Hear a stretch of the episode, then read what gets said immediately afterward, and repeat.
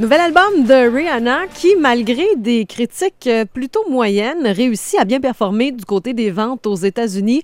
Euh, son album Anti est euh, maintenant à la tête du classement du Billboard. C'est le premier album de Rihanna depuis 2012. Ça faisait longtemps qu'on attendait son retour et elle a vendu pas loin de 170 000 exemplaires au cours de la dernière semaine. Ça la place au premier rang. Donc, elle dépasse évidemment, euh, entre autres, Adele, qui a été très, très Ouais. présente dans les palmarès au Billboard au cours des dernières semaines. Et on verra euh, si elle pourra rester en tête du classement encore euh, longtemps. Euh, évidemment, il y a un engouement parce que ça vient tout juste de sortir, mais les prochaines semaines nous diront si, si l'album va rester dans les classiques de Rihanna.